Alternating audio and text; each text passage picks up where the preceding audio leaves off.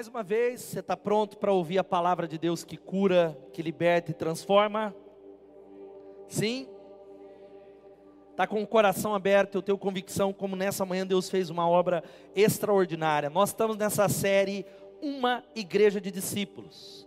Meus irmãos, é o que nós precisamos. E nós precisamos não é passar uma peneira para dizer, ó, quem não é discípulo vai embora, mas para mudar uma cidade, para a nossa vida ser transformada, nós precisamos de uma igreja de discípulos. Estamos no ano do discipulado.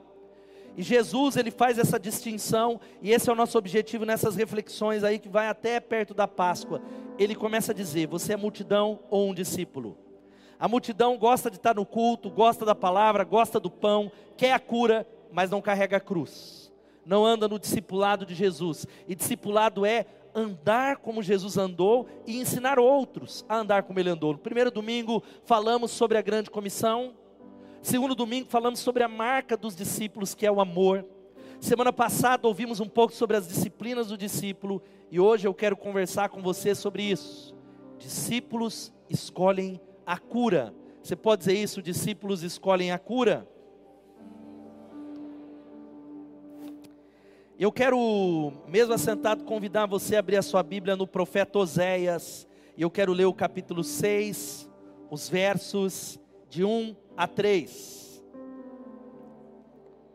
Enquanto você vai encontrando, eu quero dizer para você de que o Espírito Santo, ele quer curar. Essa palavra, por que, que eu estou pregando ela? Porque Deus tem falado muito comigo, muito, de que na minha vida existem raízes que estão feridas e que precisam ser curadas. Talvez você é assim, você diz: Não, eu sou um homem de Deus, eu amo Jesus, eu estou crescendo, mas tem algumas áreas, raízes da nossa vida que necessitamos de cura.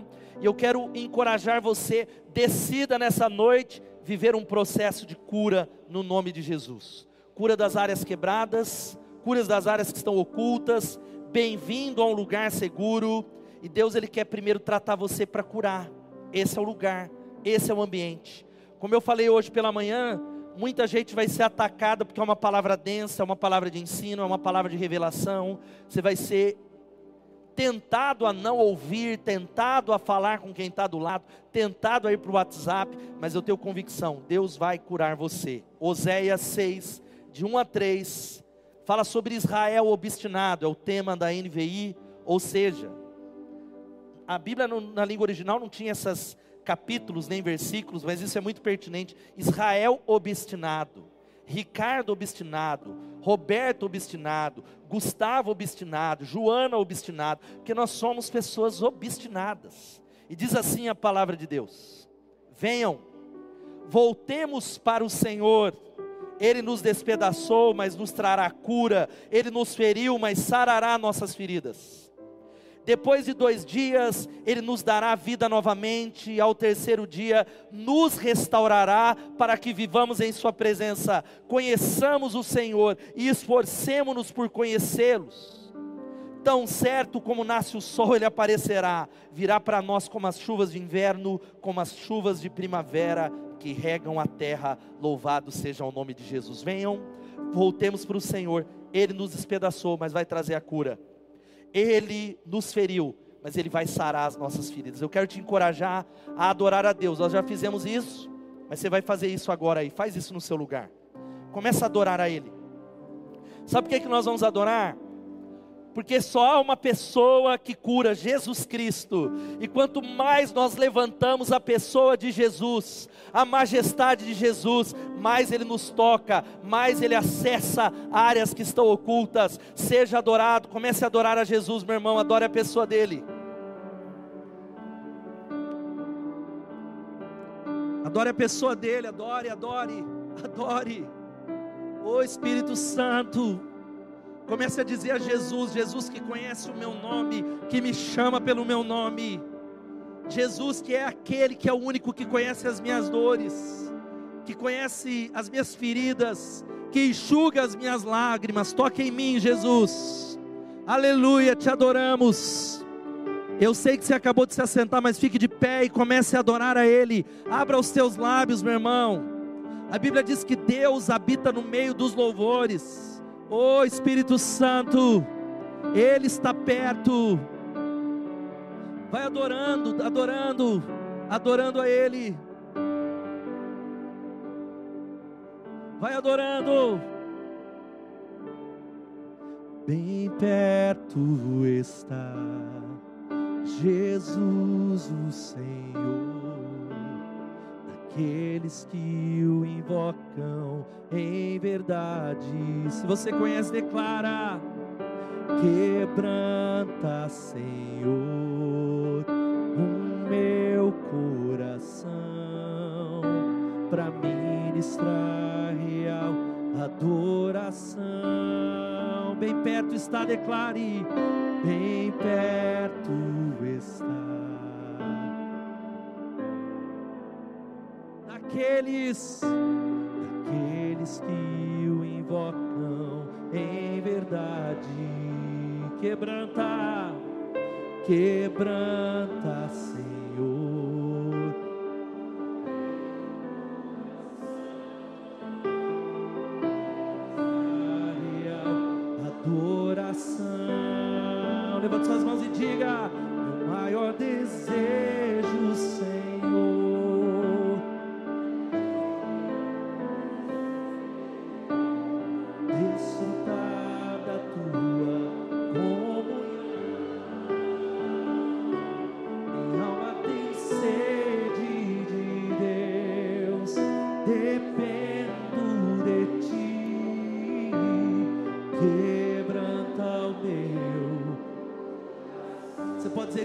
Desejo é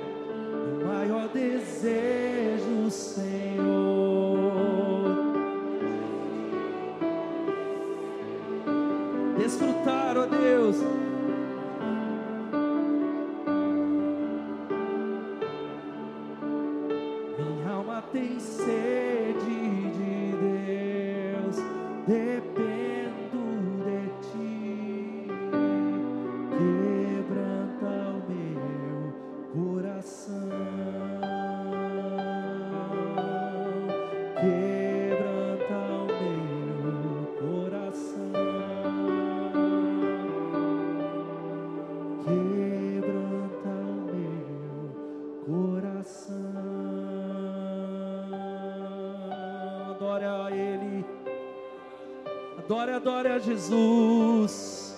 Levante o nome de Jesus, como já fizemos nesse culto. Quebranta.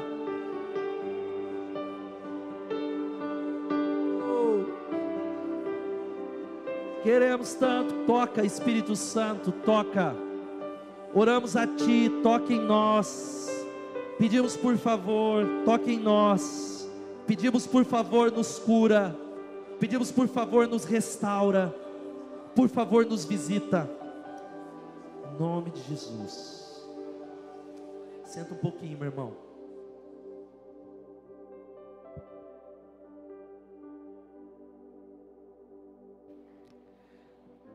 Deixa eu lhe dizer uma coisa aqui nessa noite, abrindo essa palavra. Todos precisam da ajuda de Deus nesse auditório. Quem pode dizer amém? Todos, todos, todos, todos. Alguns centímetros abaixo da nossa casca protetora. Cada um lida com as feridas de um jeito. Estão os, os registros dos anéis da nossa vida e ali estão cicatrizes, mágoas, feridas, dificuldades, uma série de coisas que se agigantam, memórias dolorosas que muitas vezes, como uma mala, que a gente talvez vai carregando para todo lugar. É uma mala que a gente deveria já ter despachado no momento da nossa conversão, mas nós continuamos carregando, carregando, carregando, levando algumas coisas que sabotam a vida de Deus. Talvez essas dores ou essas marcas profundas se chama divórcio. O divórcio não há ninguém que saia de um divórcio inteiro, não tem como. Por mais difícil que seja um casamento, não há como sair de um divórcio inteiro. Talvez a, a marca se chama vícios, é pornografia, é as drogas, e uma série de áreas, ou talvez a falta de perdão, ou talvez são perdas, ou talvez pecado que escraviza e destrói a sua vida. É gente que está aqui e fala: Eu amo a Jesus, mas eu não consigo vencer esse pecado. Eu amo a Deus, mas tem uma área ao qual eu estou em um cativeiro. Talvez pessoas que estão aqui foram abusadas sexualmente. por aqueles que deveriam ser os seus protetores. Aqueles que deveriam ser aqueles que te protegeram, te machucaram. Ou há pessoas aqui que sofreram abusos religiosos, espirituais foram machucados e feridos, talvez até mesmo dentro dessa igreja, ou os pastores que deveriam ser aqueles que cuidariam delas, espoliaram, exploraram e saíram feridas das igrejas. E você está aqui, mas não é mais o mesmo, não é mais a mesma. Há marcas que talvez você está seguindo a vida, mas ainda está carregando uma mala, está dizendo eu não vou parar, eu quero é esquecer, deixa o passado lá atrás. Mas eu quero falar uma coisa para você: que falar de saúde emocional é chave, porque quem ou o que domina o seu emocional, domina você. Vamos falar isso todos juntos? Quem domina você pessoas quebradas aqui, todos nós somos quebrados. Emoções saudáveis é o assunto do momento, você sabe disso. Todo coaching, ele fala de saúde emocional. Até o coach que, que precisa dessa palavra. Ele te ensina a viver algo que nem ele vive. Mas saúde emocional é chave. Isso aqui é uma. Muitos anos atrás, mais de quase 30 anos atrás, o Daniel Goleman, ele levantou a bandeira de que o que importa não é o QI, o quociente de inteligência, mas sim a inteligência emocional porque a sua vida emocional sabota as suas finanças, a sua liderança, o seu casamento. Mas eu quero dizer uma coisa para você: como é difícil viver com o coração machucado. E meus irmãos e minhas irmãs, o pecado destruiu o nosso eu. O pecado marcou, ele distorceu. Nós perdemos a integridade do eu, de quem nós somos por causa do pecado o pecado deixou um estrago, eu e você não temos aquilo que a gente deveria ter. Sabe aquela área, fala, meu Deus, eu não tenho tudo que eu tenho para poder ser um bom marido, para ser filho, filho de Deus, na essência do que a palavra diz, mas sabe o que, que eu quero dizer uma coisa para você? Jesus, ele vem para restaurar a nossa alma, quem pode dar um glória a Deus? João 10, 10 diz que o ladrão ele vem para matar, roubar e destruir, mas Jesus disse assim: Eu vim para que vocês tenham vida e vida em abundância. Jesus é a completa restauração da nossa alma nessa noite, é Ele, é a pessoa dele.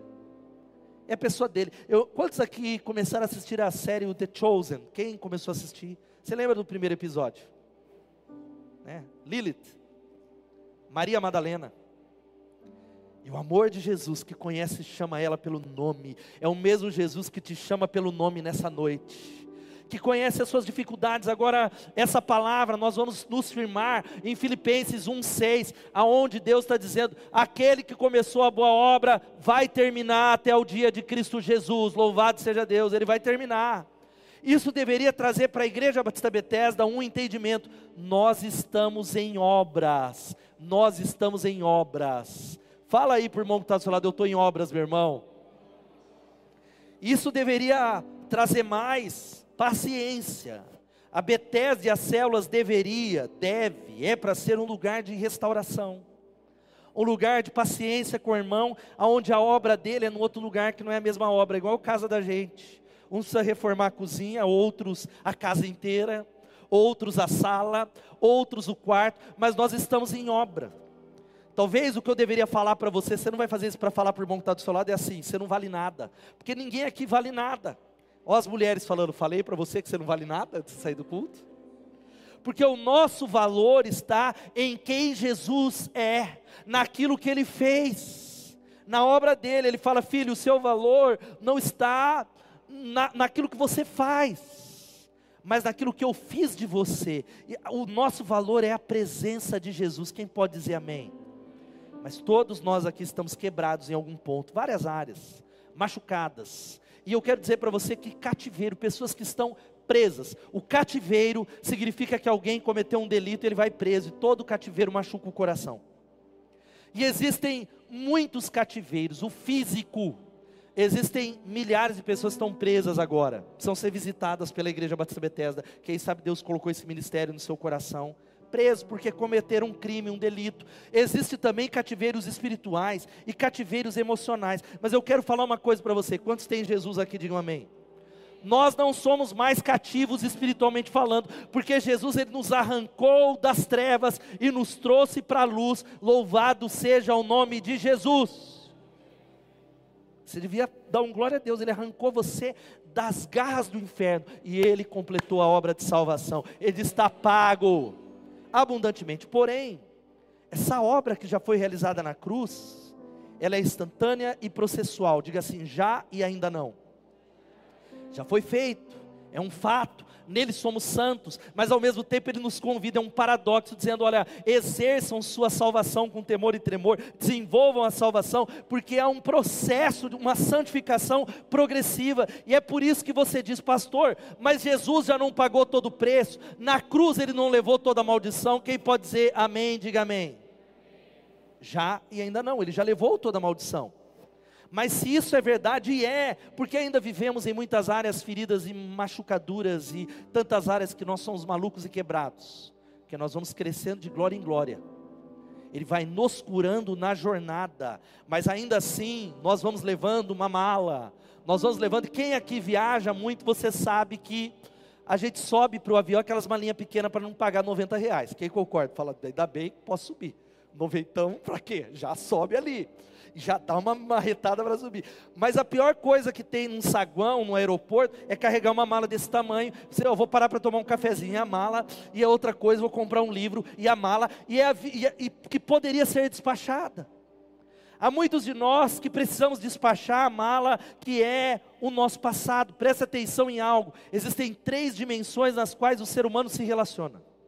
É um tripé que sustenta a sua saúde emocional e revela a sua condição espiritual. Que tripé é esse? Relacionamento com Deus, consigo mesmo e relacionamento com outras pessoas. Relacionamento com Deus, com você e com as pessoas. Por isso não adianta, irmão, ficar falando, eu sou cheio do Espírito Santo, eu falo em língua, mas eu não consigo me relacionar com as pessoas. Eu tenho uma dificuldade, eu tenho um problema, eu sou deslocado, eu não confio em gente, pastor.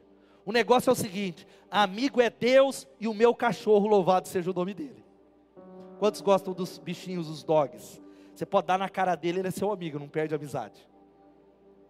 Você enfia ele no porta-mala, você já leu isso na internet, 30 minutos, e ele sai, ele balançando o rabo, coloca o seu irmão lá, 30 minutos, para você ver o que acontece. Só que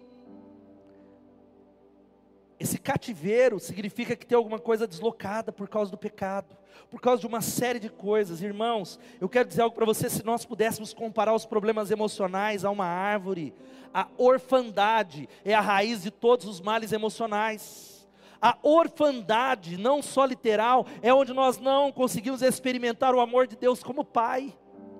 Eu tenho falado para muitas pessoas no gabinete pastoral: Você ama Deus? Elas dizem: Eu amo a Deus, pastor. E eu volto uma pergunta: para elas: ok, você, você se sente amado por Deus? Você crê que Deus te ama profundamente? Muitos dizem: não consigo experimentar esse amor. Eu acho que às vezes Deus falhou comigo. Às vezes eu acho que Deus foi duro demais comigo.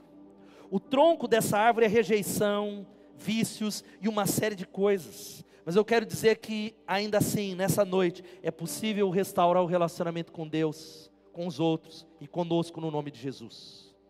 A Stormy O'Martin, as mulheres leram muito, ela foi muito lida aqui há 10 anos atrás, num livro chamado Segredo da Vida Abundante, ela diz algo.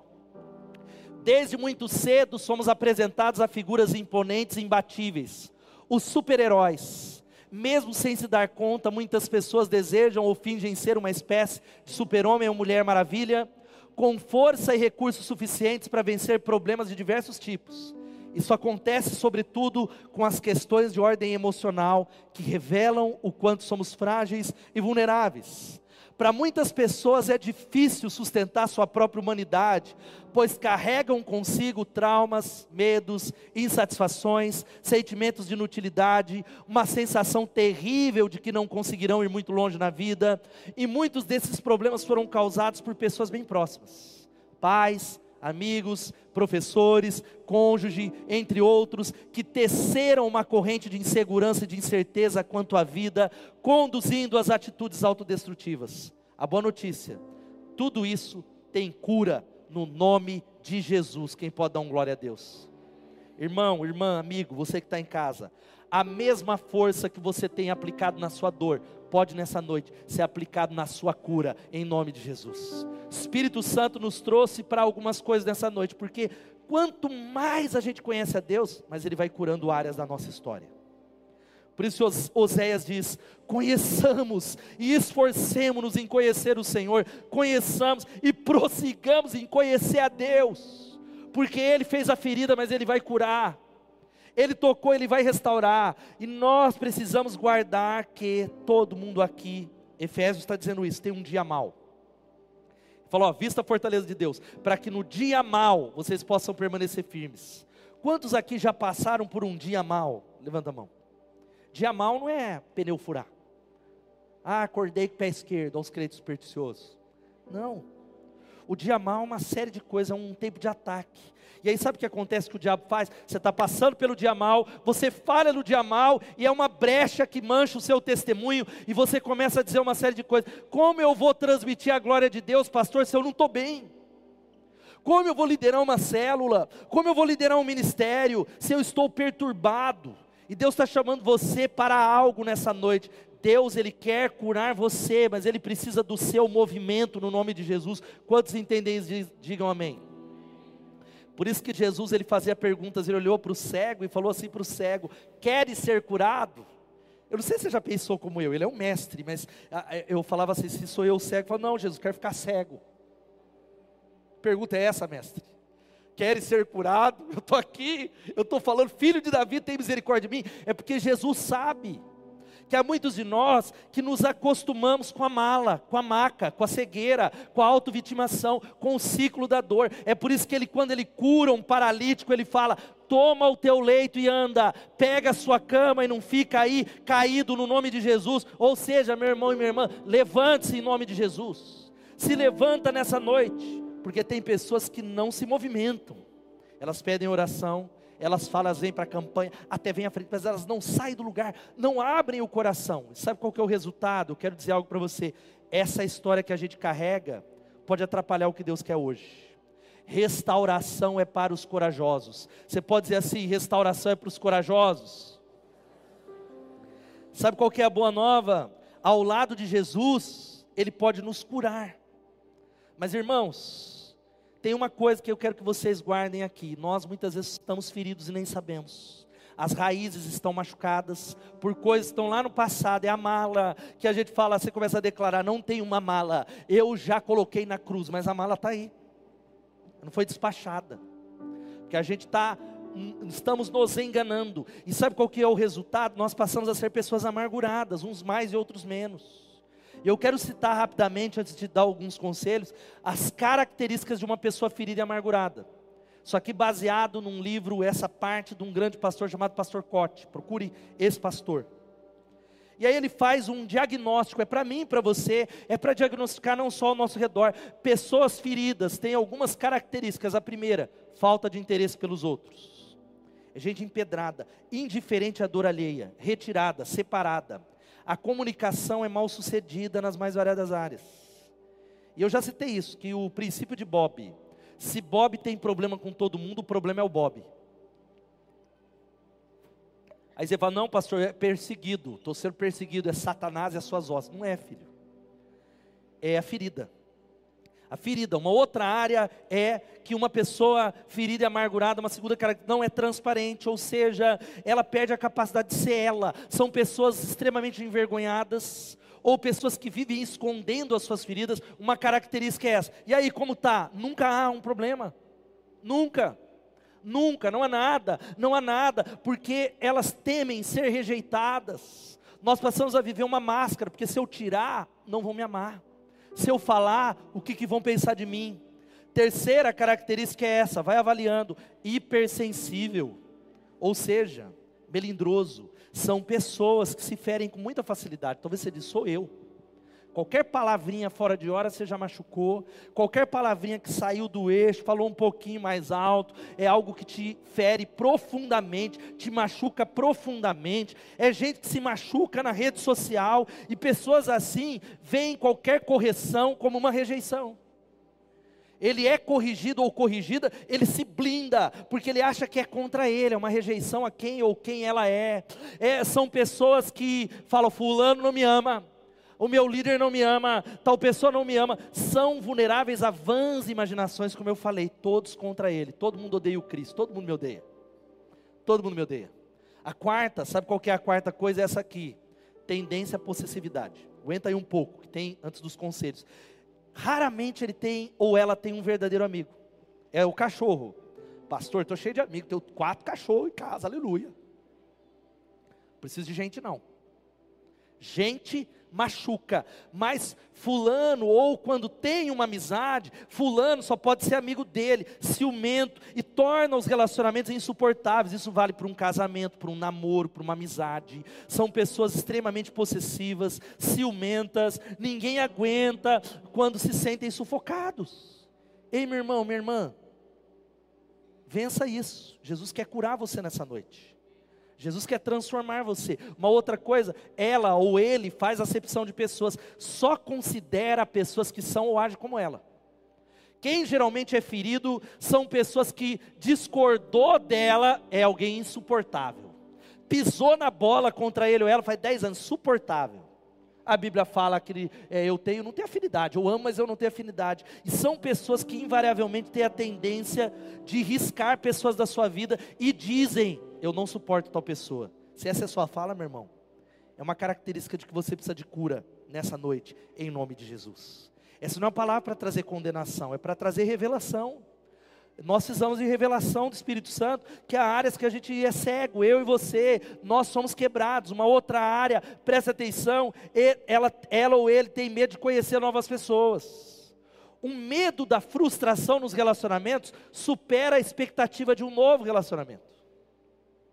É comum pessoas frustradas, até mesmo eu tenho falado com jovens, principalmente mulheres, assim: eu não quero me casar, não. Eu não vou casar. Deus me livre. Homem, homem é tudo igual. Porque tem ali feridas que ainda estão abertas.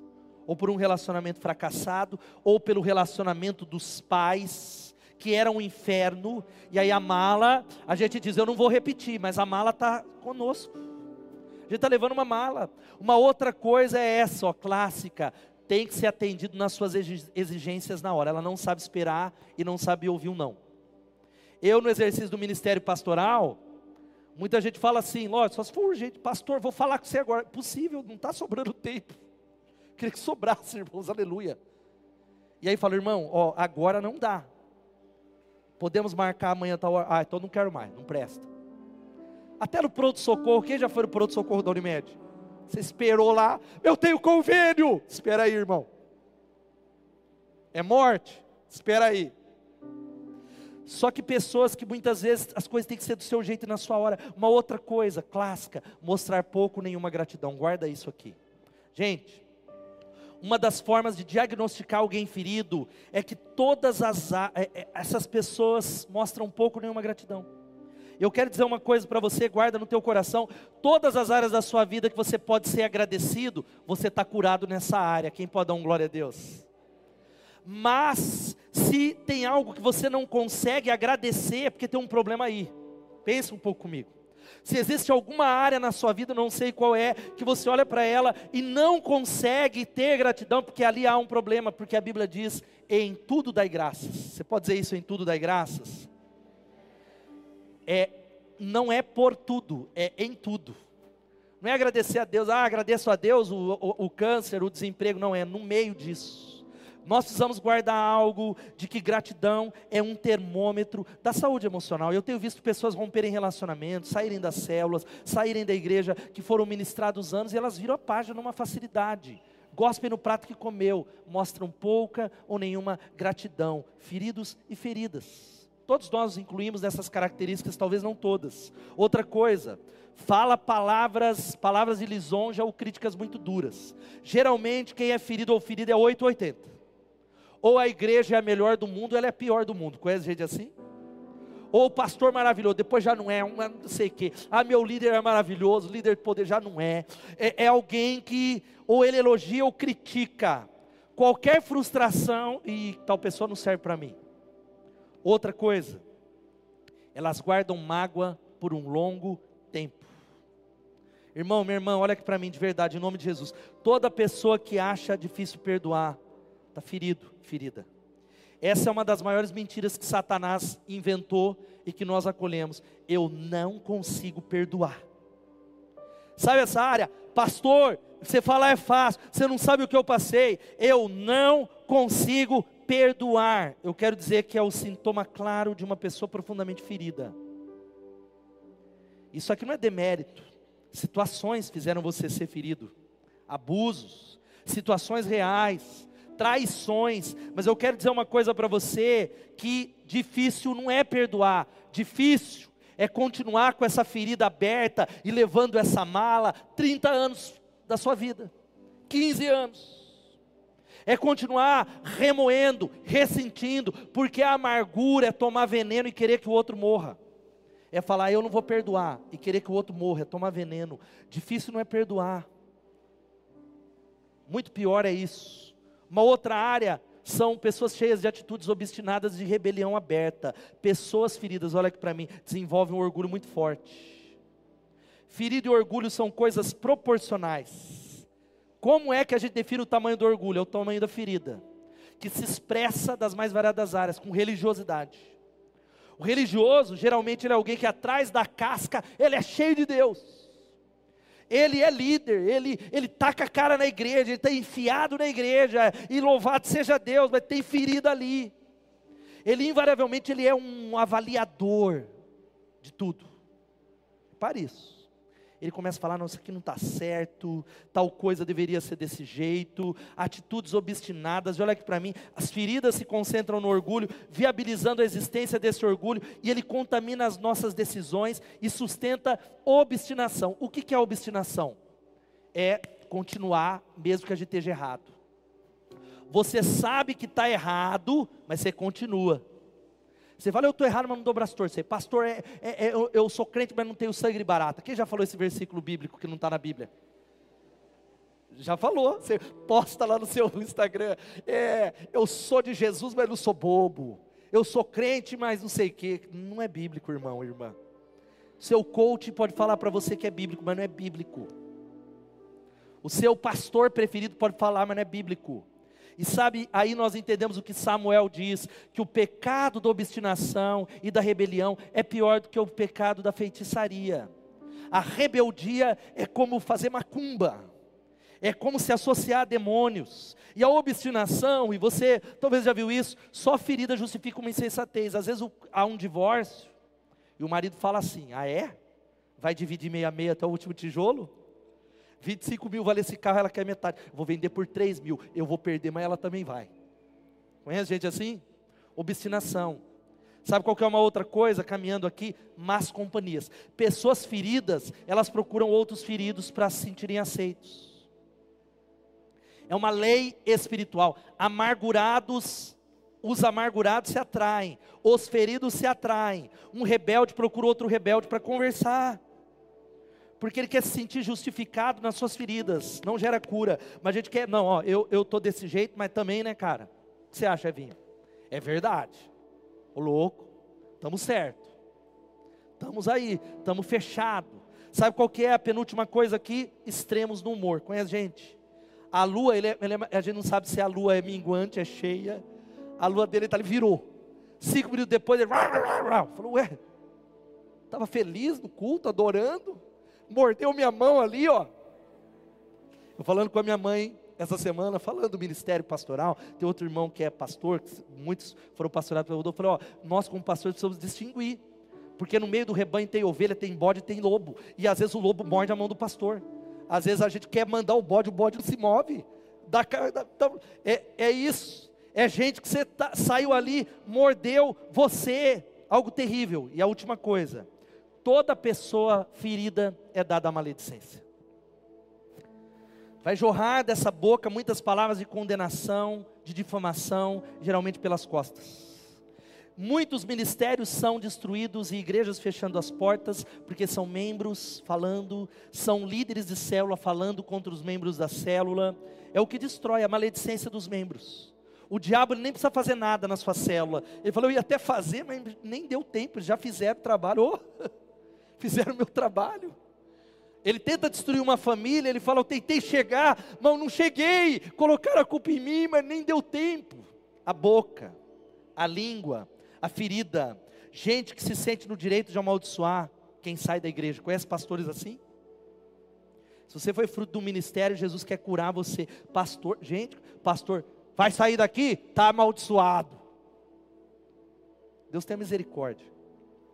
Agora, querido, sabe como a gente fecha essa palavra? Pastor, eu, eu identifiquei algumas coisas. Existe uma mala que eu não consigo abandonar, que eu tenho medo de perder o que está aqui dentro. 20 anos, você nem sabe mais o que tem aqui. Escassez. Como escolher a cura? Como escolher a cura? Em primeiro lugar, admita que você tem um problema. Vamos falar isso todos juntos? E você vai falar essa segunda frase que está aqui. Vamos falar todos juntos? Eu decido admitir que eu tenho um problema com. E aí você vai completar. Áreas de recuperação: compulsão, talvez sexualidade, codependência, ira. Problema com a ira. Indignação. Sabe o que é indignação? A Bíblia fala que nós apagamos o espírito pela ira, pela amargura e pela indignação. Se é alguém indignado, tudo te indigna. Ah, todo, todo, qualquer coisa fica indignado com as situações, com o Brasil, com o pastor, com não sei o quê, com o líder, tudo está errado no trabalho indignação.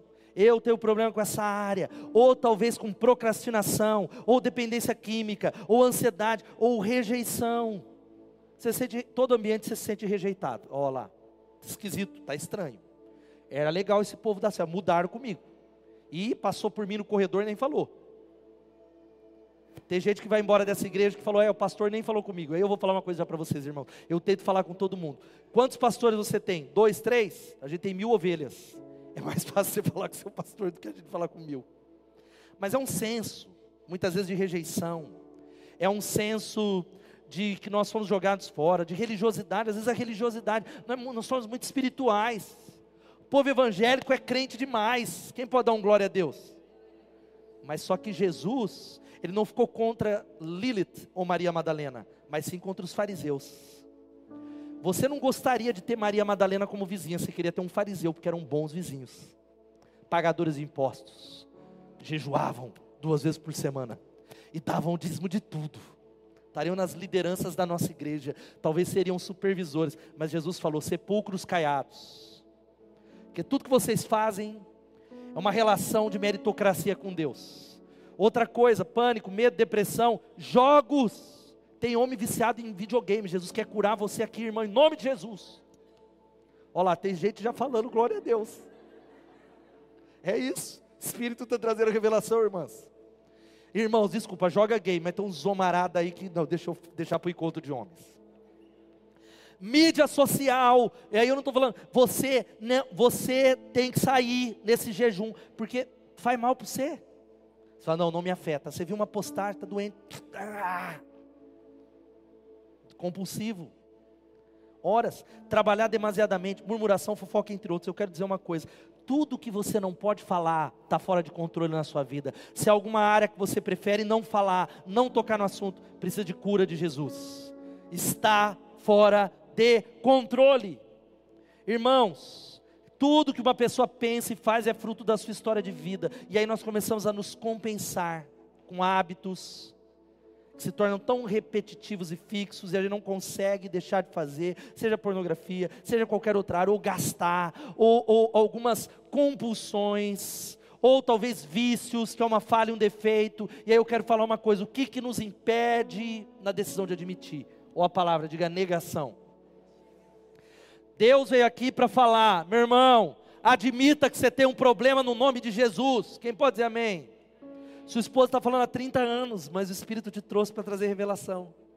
Porque o Salmo 32, 3 diz assim: Enquanto eu escondi os meus pecados, o meu corpo definhava de tanto gemer.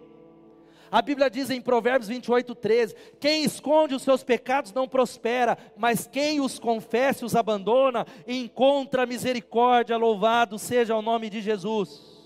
Porque o que, que é a negação? É uma tentativa desesperada de fugir. A gente se protege. Porque dói, gente. Não dói? Você fala, não vou tocar, não mexe nisso. Pastor, não mexe nessas feridas.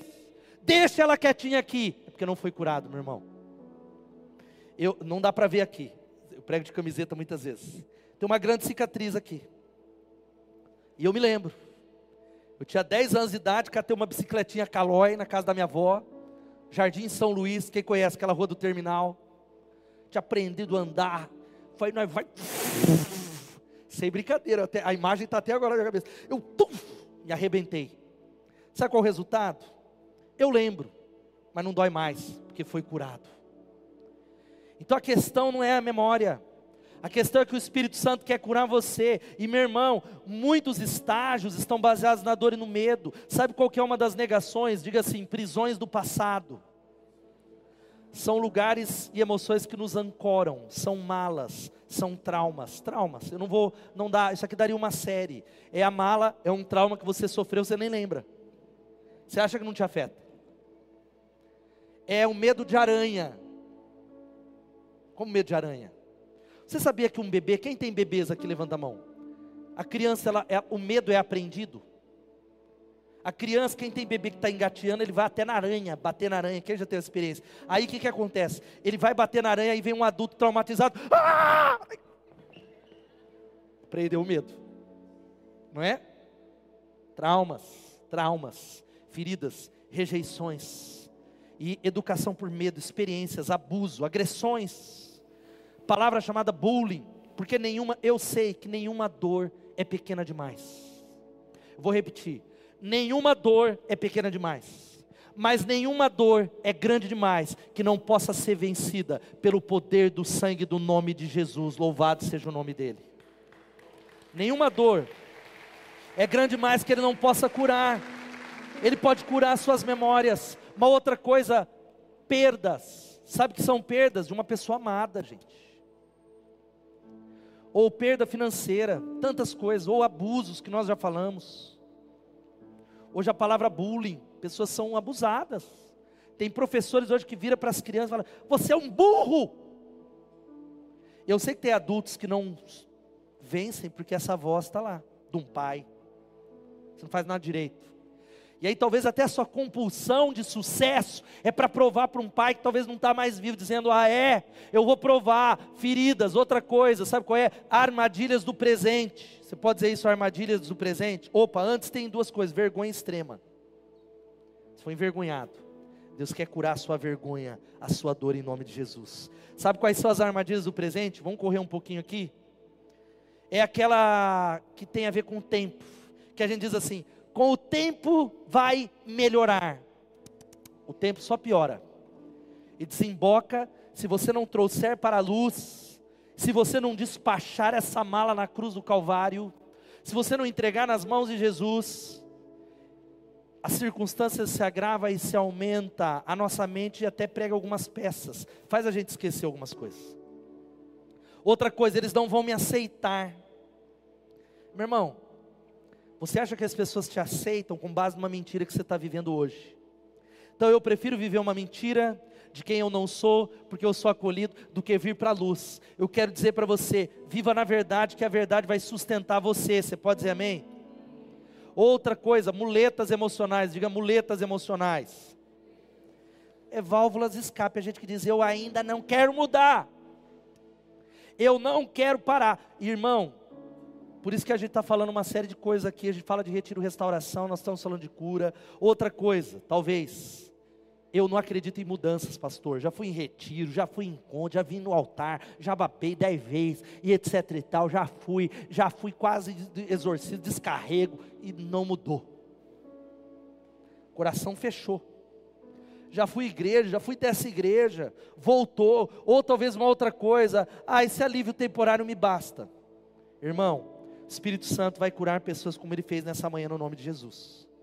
Segunda lição: creia que existe uma promessa de restauração completa para você. Olha só o que diz Oséias: venham, voltemos para o Senhor, Ele nos despedaçou, mas nos trará cura, Ele nos feriu, mas sarará as nossas feridas. Depois de dois dias, Ele nos dará vida novamente, ao terceiro dia, nos restaurará, para que vivamos em Sua presença. Aleluia.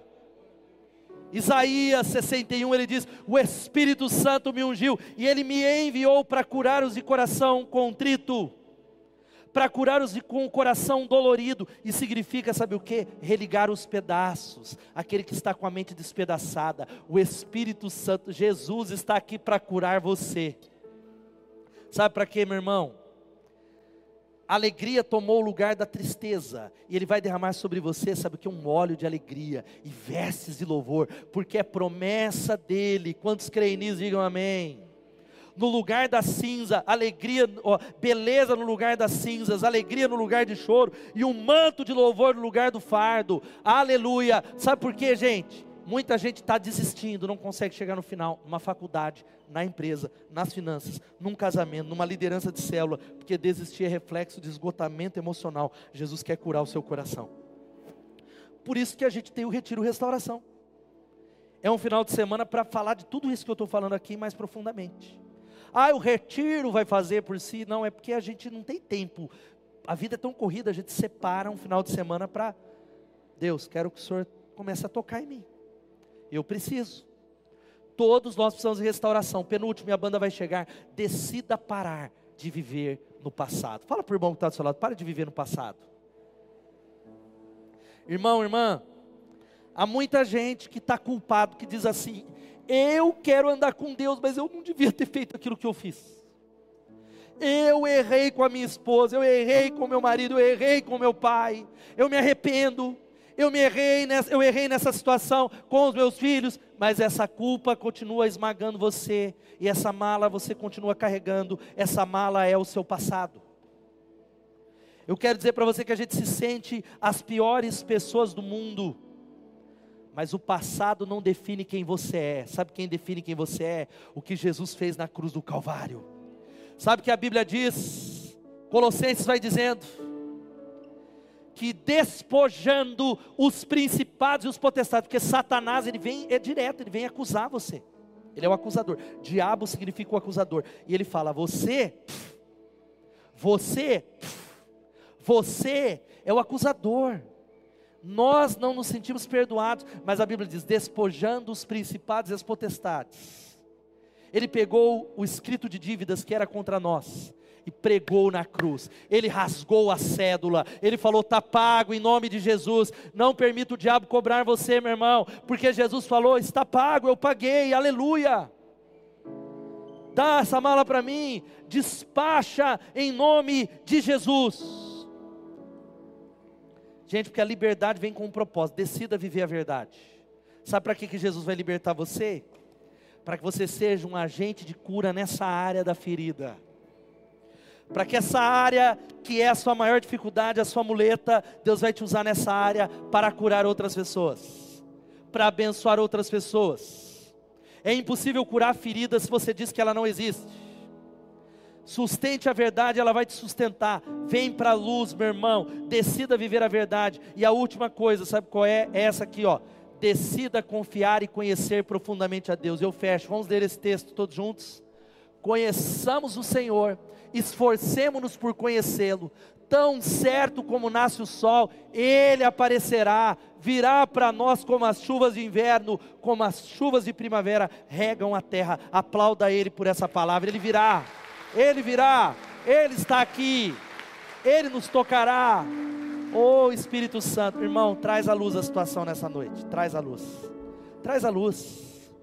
Dói, mas é igual uma cirurgia para arrancar o que está estragado. Vem para a luz.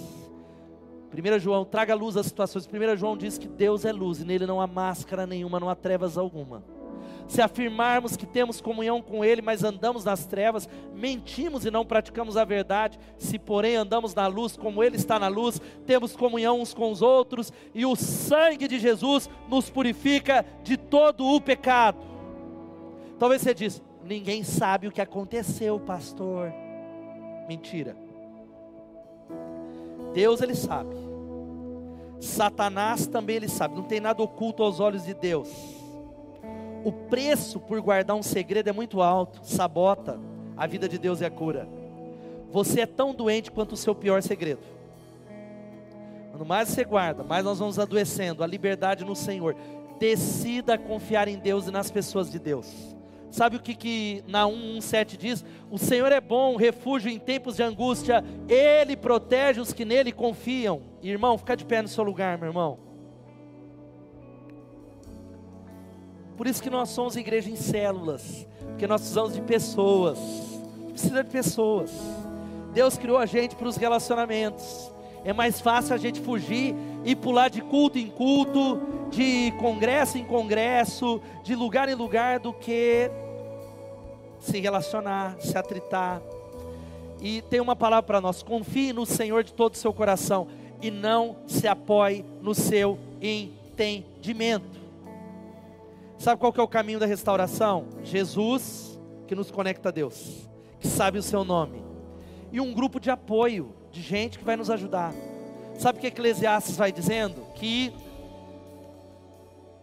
o cordão de três dobras não se quebra tão depressa. Melhor é ter companhia do que estar sozinho, porque maior é a recompensa do trabalho de duas pessoas. Se um cair, o amigo pode ajudá-lo a levantar-se.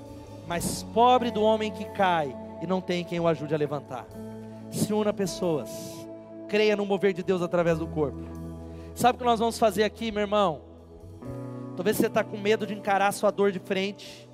Mas tem uma promessa de Deus para nós. Na sua aflição clamaram ao Senhor, e Ele os salvou da tribulação em que se encontravam, os tirou das trevas e da sombra mortal e quebrou as correntes. Há correntes que já estão sendo quebradas através da ministração dessa palavra em nome de Jesus. Há correntes sendo quebradas sobre a sua vida, você que está aí em casa agora, em nome de Jesus.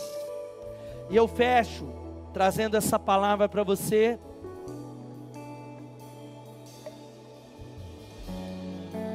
três palavras para você anotar no nome de Jesus e nós vamos orar. E aí, sabe o que a gente vai fazer aqui? Você já vai começar a sair do seu lugar. Se você entende, eu quero ser tocado, eu preciso ser restaurado. Há áreas, estou quebrado. Há uma área, algumas áreas que eu preciso do toque de Deus. Nós vamos encher esse altar num tempo de ver o rio de Deus curar. Mas há uma palavra de Deus para você. Não temas, porque eu sou contigo. Não te assombres, porque eu sou teu Deus. Eu te fortaleço e te ajudo, e te sustento com a destra da minha justiça. Eis que envergonhados e confundidos serão todos os que se indignaram contra ti, tornar-se-ão em nada, e os que contenderem contigo perecerão. Aplauda essa palavra em nome de Jesus. Sabe qual é a promessa de Deus? Farei cicatrizar seu ferimento e vou curar suas feridas, diz o Senhor. Começa a sair de seu lugar, meu irmão. Só Ele cura os de coração quebrantado e cuida das suas feridas.